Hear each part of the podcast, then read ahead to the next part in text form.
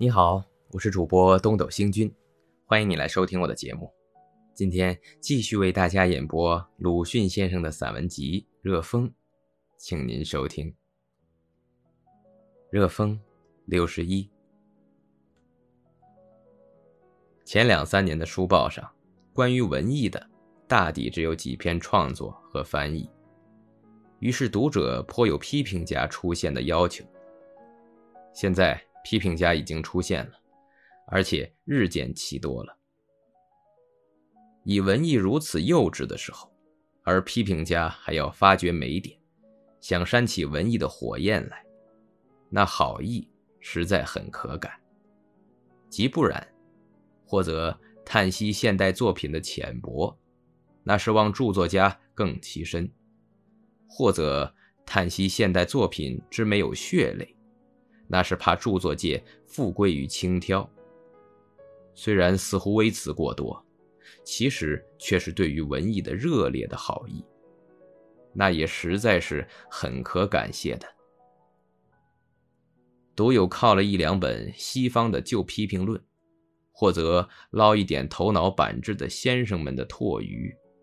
或者仗着中国固有的什么天经地义之类的，也到文坛上来践踏，则我以为委实太滥用了批评的权威。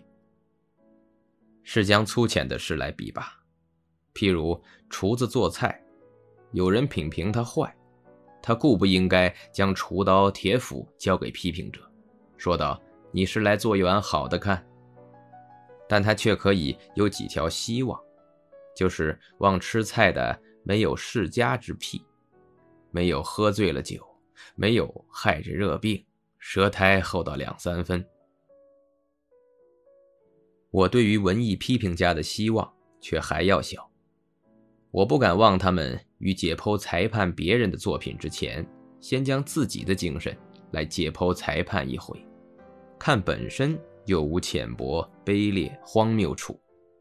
因为这事情是颇不容易的。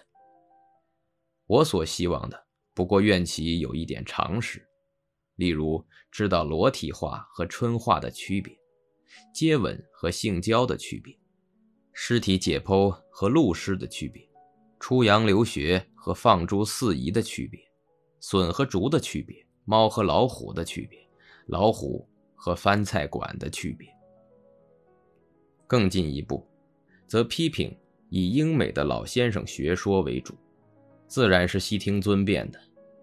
但尤希望知道世界上不止英美两国，看不起托尔斯泰，自然也自由的。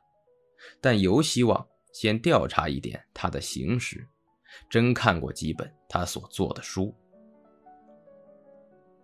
还有几位批评家，当批评一本的时候，往往抵为不足尺数的劳力。而怪他何不去创作？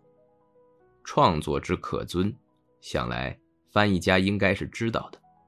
然而他竟止于翻译者，一定因为他只能翻译，或者偏爱翻译的缘故。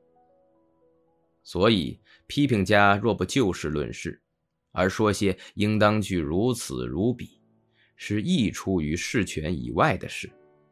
因为这类言语是商量教训。而不是批评。现在还将厨子来比，则吃菜的只要说出品味如何就尽够。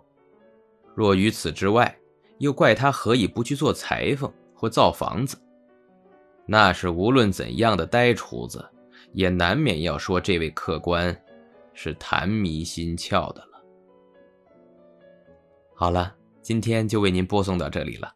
如果您喜欢我的节目，可以为我点个赞，或者转发给您的朋友。感谢您的收听和支持，我们下期再会。